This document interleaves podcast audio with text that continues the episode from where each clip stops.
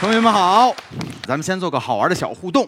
什么小互动呢？大家呀听讲座也很辛苦啊，先伸个懒腰，然后呢把你的五指尽量打开，然后呀手腕合在一起，尽量张开，跟我一样啊。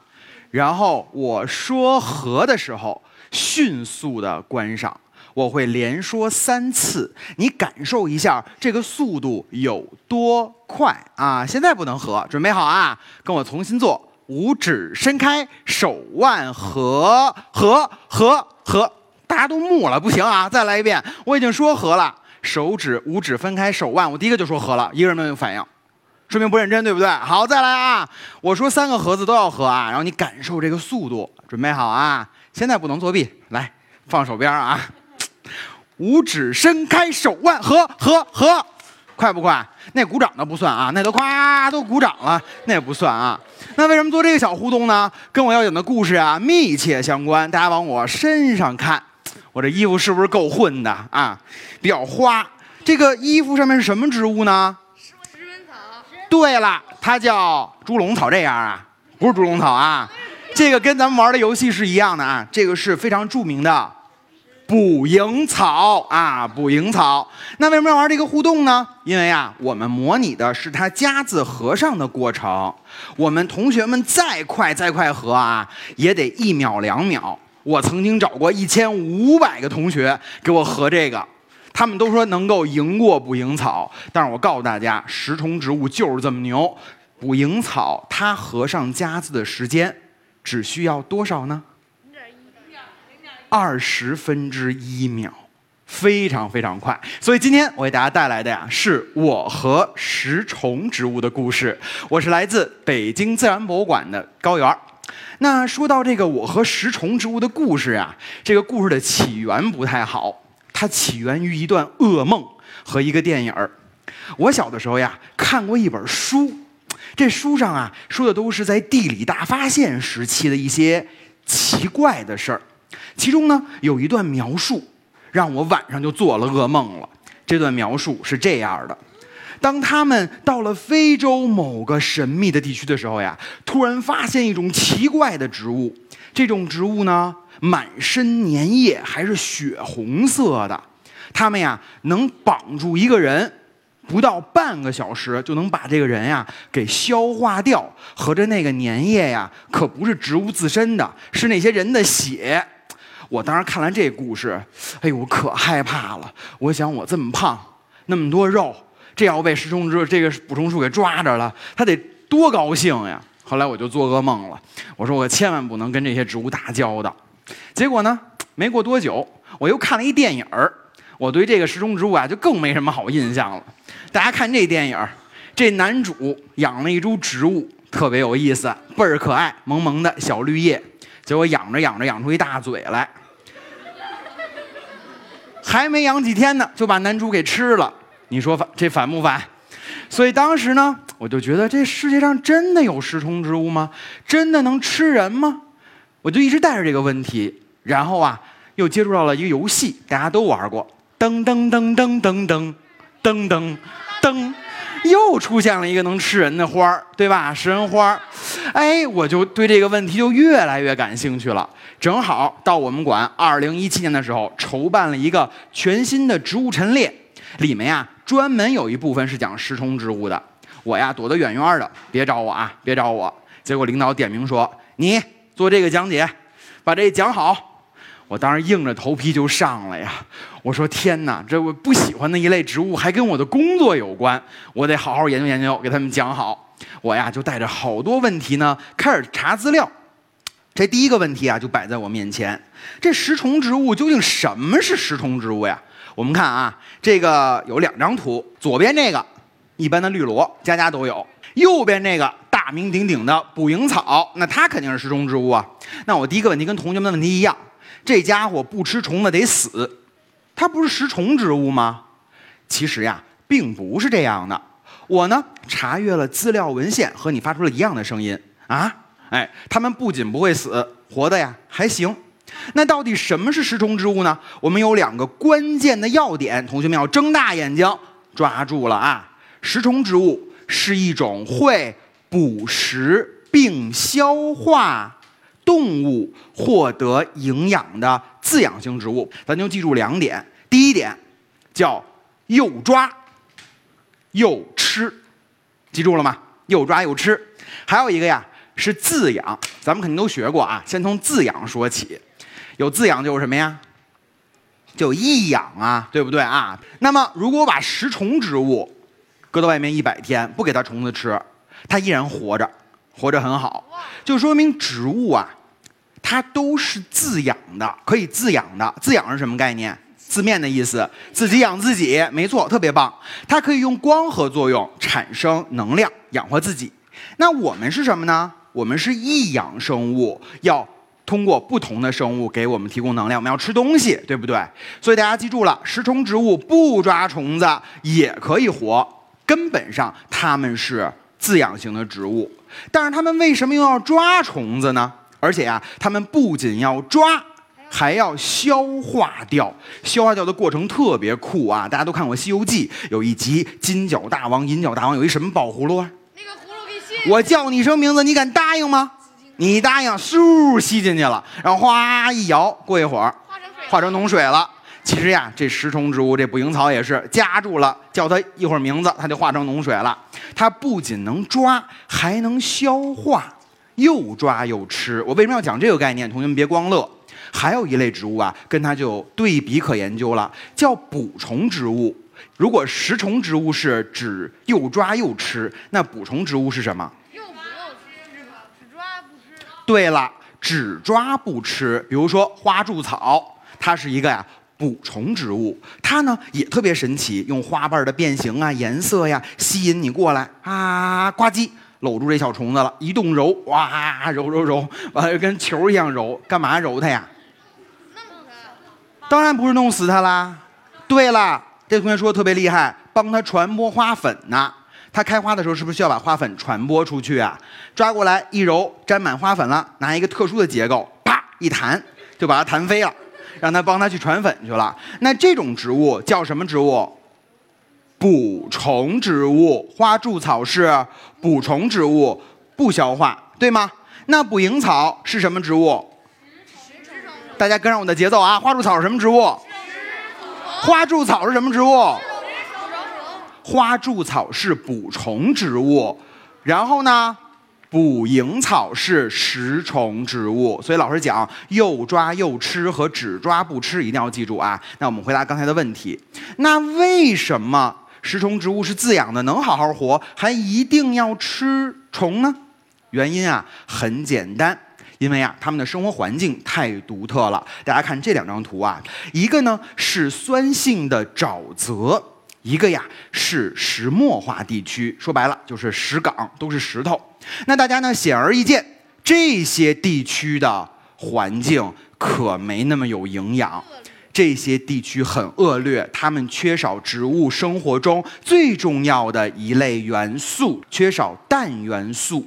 所以呢。如果缺少氮元素，这个植物不会死，但是会养得很不好，跟营养不良一样，特别蔫儿。所以呢，这些食虫植物啊，就是大自然进化的传奇了。它们生的地方不好，但是自强不息，它们演化出来了捕虫的技艺。那我们经常说啊，食虫植物，食虫植物。那同学们同意它只吃虫的举手，只吃虫。有一些啊，好放下手。那没举手的是他们还吃什么呀？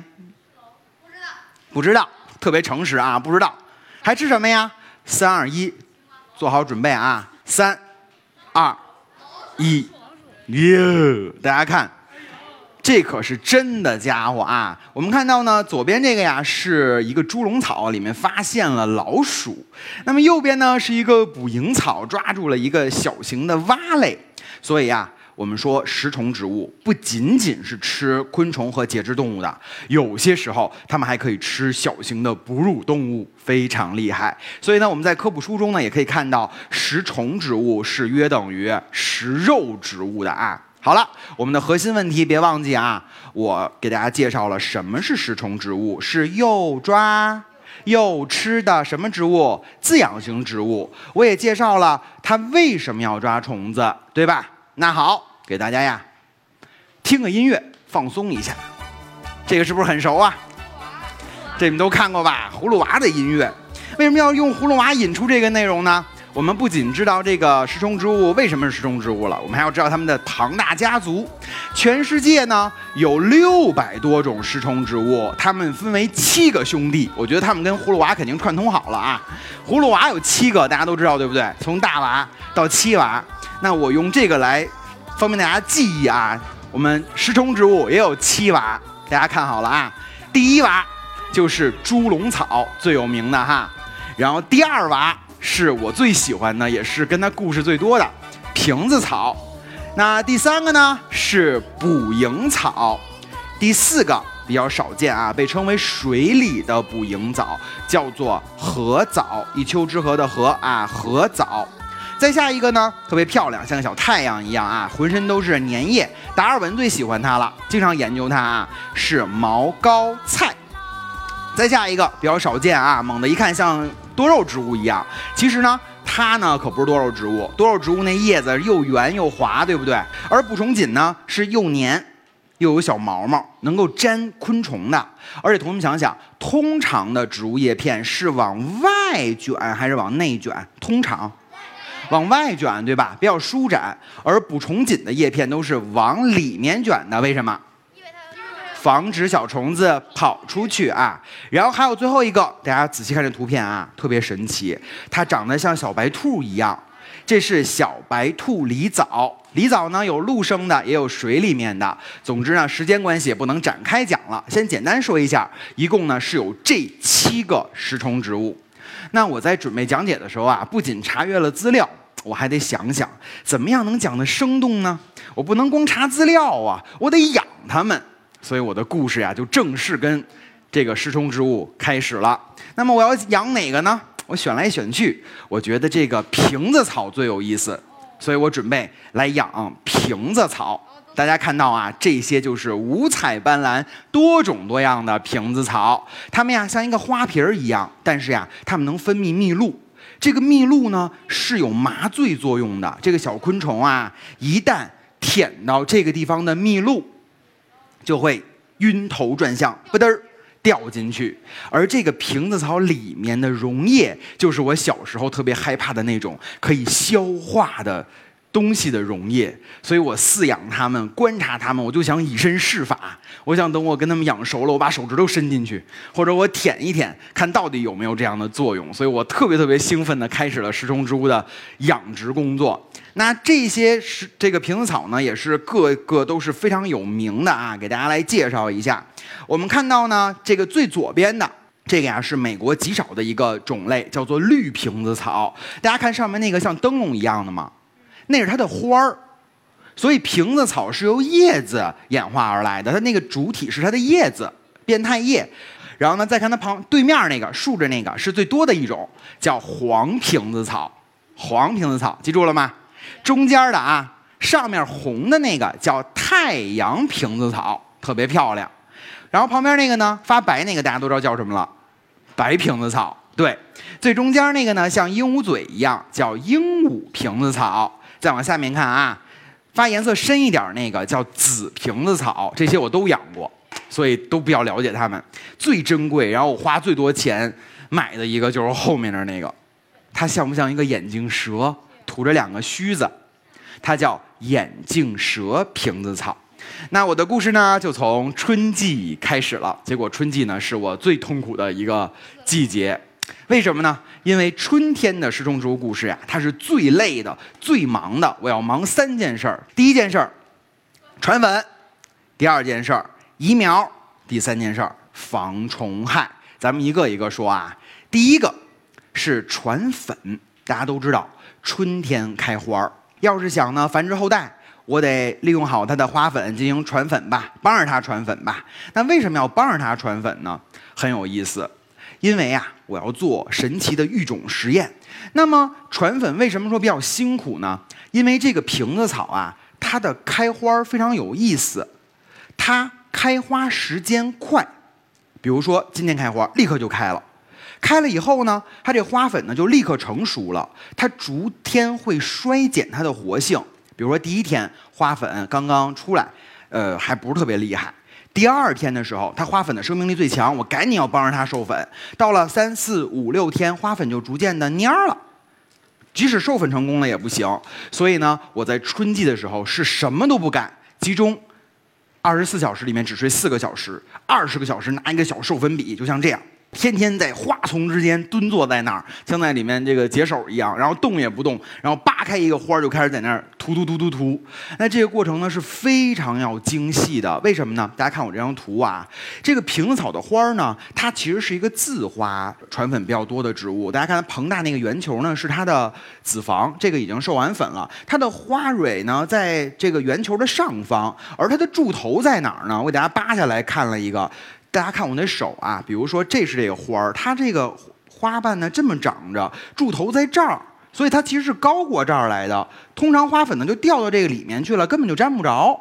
所以呢，自己养的时候呢又没有这么多的风帮助传粉，所以没办法，每朵花我都把它扒开，然后把这个粉涂到上面去，所以量非常非常的大，而且呢叫目不转睛的，稍微一使劲，那个。柱头就被我给弄坏了，它就死掉了哈。所以这个传粉是很重要的。第二个呢，就是移苗。到春季的时候呢，好多小苗都苏醒了，我要一颗一颗的把它们挪开。所以一个托盘儿大约有四十株，呃，我要挪大约二百个托盘儿，大家可以想象一下。所以科学研究还是比较辛苦的。这个是我说的授粉和移苗。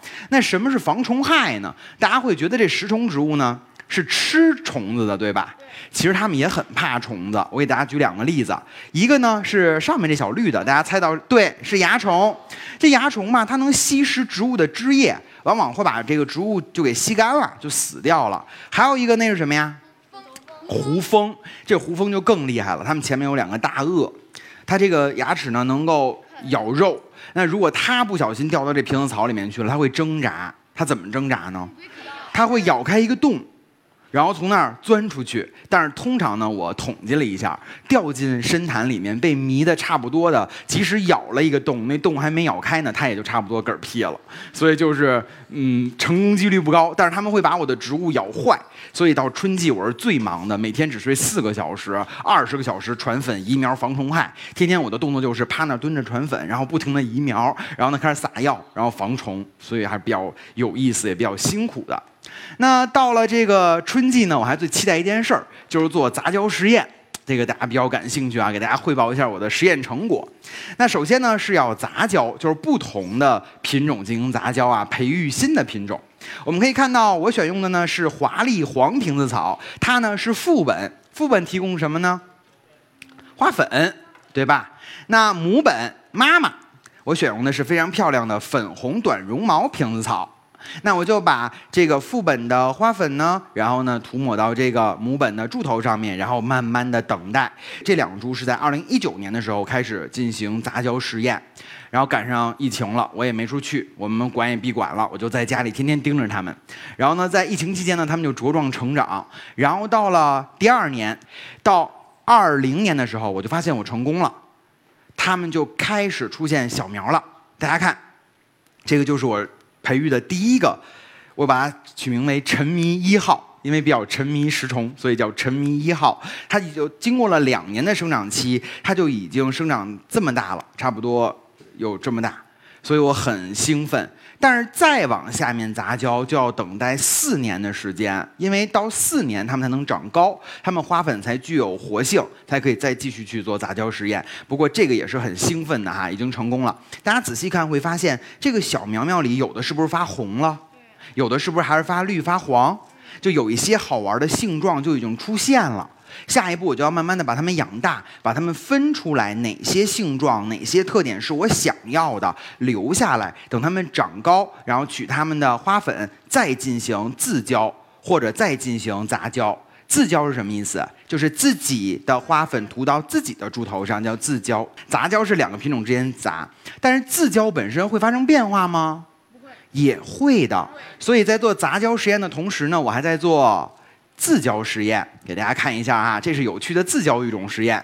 这个实验呢就更时间更长了，我就更开心了，因为它们已经长得很大了哈。我在二零一七年的时候，就初步接触食虫植物的时候，就做了一个自交实验。我选择的这个物种特别霸气，叫帝王瓶子草的自交实验。你看那株高高的那个呀，是他们的爸爸兼妈妈 在一块儿，然后呢，他们的孩子们就是底下那小盆儿已经长得这么高了。啊，所以还是很有意思的哈。它们出现了一些变化，大家看，原本这个帝王瓶子草它是绿色的，没有红色，但是在我培育的这个个体里面有红喉这个现象了，就是看它出现了一块红，大家看箭头看到了吗？所以这标志着育种是成功的。为什么它叫帝王瓶子草？为什么要选它做自交实验呢？高呗，大呗。只是因为高和大吗？它可以挑战一个吉尼斯纪录。你们比划比划，这个帝王瓶子草最大，你们想能长到多大？这么大，比呃比您还高。比我还高，这么高？到我腰这还靠谱点啊！一个植物长得比我还高，那不真把我吃了吗？好，放下手吧。我拿了它来，它的如果育种成功的话，未来，呃，未来也很长啊，起码要六七年的时间，环境好才可以长长成这样哈。大家看，这是一个美国培育好了的帝王瓶子草，它可以长到一点二米。所以大家期待一下啊，有兴趣的可以跟我一起来做这个育种实验，培育一下我们中国最高最高的这个瓶子草啊。好了，那我们再继续往下面说，到了夏天啊，春天讲完了，夏天呢也很忙碌，要控温浇水。这个控温是最重要的啊，因为如果暴晒以后，食虫植物是受不了的。虽然它喜欢阳光，但是不能暴晒。这是我跟我的好朋友王晨老师，我们自己搭建的温室，然后里面种着各种各样的食虫植物。那么夏季最好玩的一件事情呢，是帮助食虫植物减肥，别让它们撑着。它们呢特别贪吃啊，一旦夏天这个昆虫比较多，所以呢吸引的就比较多哈。我找了好多的棉花，把它一个一个的口都给堵住，这样它是不是就没有那么多虫子进去了呀？啊，它不会死的。但是相反，如果昆虫太多都掉进去了，那个昆虫会臭。会腐烂，会分泌一些物质把植物烧坏哈。那到了秋天呢，我就比较轻松了哈。我主要是做科普教育工作，所以到了秋天呢，我就到处给孩子们讲课，然后带学生啊，一然后去做演说。呃，秋天不是很忙，到了冬天，到了冬天就更忙了，基本要睡不了觉。要通宵达旦的守温度，为什么呢？因为这时钟植物呢比较怕冷，有一条生命线是七度。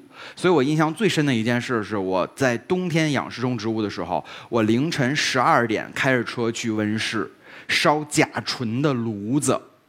哇塞，伸手不见五指啊！烧甲醇的炉子，一我一旦烧开这个炉子，我是不能走开的，因为甲醇会爆炸，就比较危险。因为整个大棚里面都需要提温度嘛，所以我从十二点睁着眼睛，一直怔怔的守到了早上起来七点。所以我想跟同学们分享的是，做一些自然科学相关的事情没有那么容易，虽然非常有意思，但是需要大家付出精力和时间的。好。那其实呢，食虫植物的故事有很多很多啊，时间关系我不能一一展开了。呃，未完待续，想邀请大家呢跟我来续写这个故事。这张照片呢是我去中科院植物研究所查阅标本的一张工作照。我为什么要去查阅标本呢？我发现了一个很严重的问题，就是现在市面上看到的大量的食虫植物，包括你可以买到的饲养的，都是来自国外的。我就想了一个问题。那中国的食虫植物去哪儿了呢？我带着这个问题走进了中国科学院植物研究所，我查阅了几百份的标本，一篇一篇的看，一张一张的看，结果我发现了一个问题。大部分的居然都是跟国外交换来的，比如说日本、澳大利亚、美国、匈牙利，我看到了好多国外的食虫植物的标本。真到我们国家的食虫植物的标本，我只发现了很少的一部分，而且是五几年、六几年采集的，只有一些毛膏菜，只有一些呃狸藻，而猪笼草呢，大家可能不知道，我们中国只有一种。叫中华奇异猪笼草，它们现在濒临灭绝，不到二百棵野外植株了，这是什么概念？这么有趣的食虫植物，它们非常需要我们的关注和保护。所以，我的故事的下面一个方向就不是在研究和种植那些国外的种类了。我想邀请同学们以及看到这个演说的朋友们，跟我一起去搜索中国的食虫植物，去保护中国的食虫植物。其实呀，大家可能真的不敢想象，在我们北京就有食虫植物。其实刚才我听王放老师的讲座，我特别激动，是因为我跟他有一样的理念，就是保护物种、保护植物、保护动物，不需要去深山老林，不需要上天入地，在身边就有值得我们关注的。那大家猜，猜北京哪儿有这种食虫植物呢？漂亮，真聪明，nice。水里啊，它是水生食虫植物，当然要在水里。它就在奥林匹克森林公园儿，离我们非常非常近。这个植物很传奇，在华北地区消失了三十年，由于环境不好、污染，都没有再出现了。前不久刚刚从北京的翠湖湿地。从北京的奥森发现了它们，我连年去找它们，但是不稳定，一年发现了，一年又没了，一年发现了，一年又没了。它们很厉害，它们开花以后像小金鱼一样的花。为什么叫狸藻呢？哎，因为啊，它们很狡猾，它们有特殊的捕虫囊。大家看水里面这个一个一个的小鼓泡，就是捕虫囊。那么它是专门吃水里的昆虫的，一旦有小昆虫接近以后，它们会像抽真空一样。一吸就把这个虫子给吸进去了，所以这么神奇的植物，我查阅了文献，几乎没有人研究过它是怎么生活的、怎么繁殖的、怎么繁衍的、怎么分布的都没有研究。所以，中国食虫植物是一个非常大的空白和空缺。所以我拜托了全国的自然博物馆的朋友帮我去找他们的标本，拜托所有可以去野外的老师在看动物的同时帮我找找有没有原生的食虫植物。同时，我也拜托各位同学们，咱北京身边就有它。如果你发现了，你来告诉我，我们一起关注和守护北京本土的食虫植物。所以我在分享的最后。等你一起跟我来研究中国本土的食虫植物。那么这张照片呢，是我们馆的植物展厅，欢迎大家有机会走进北京自然博物馆，了解有趣的食虫植物。我呢也说到做到，以身试法，我舔了瓶子草的蜜露，告诉大家，真的会有一点点麻。是甜的，它像蜜露一样很甜很甜，但是是有一点点麻的，但这是不科学的，大家不要去随便的接触这个啊。其实我之前做了一些研究，发现它没有那么大的毒性，我才敢去舔。所以希望同学们当我的小使者，一起帮我去守护和寻找、关注食虫植物。谢谢同学们。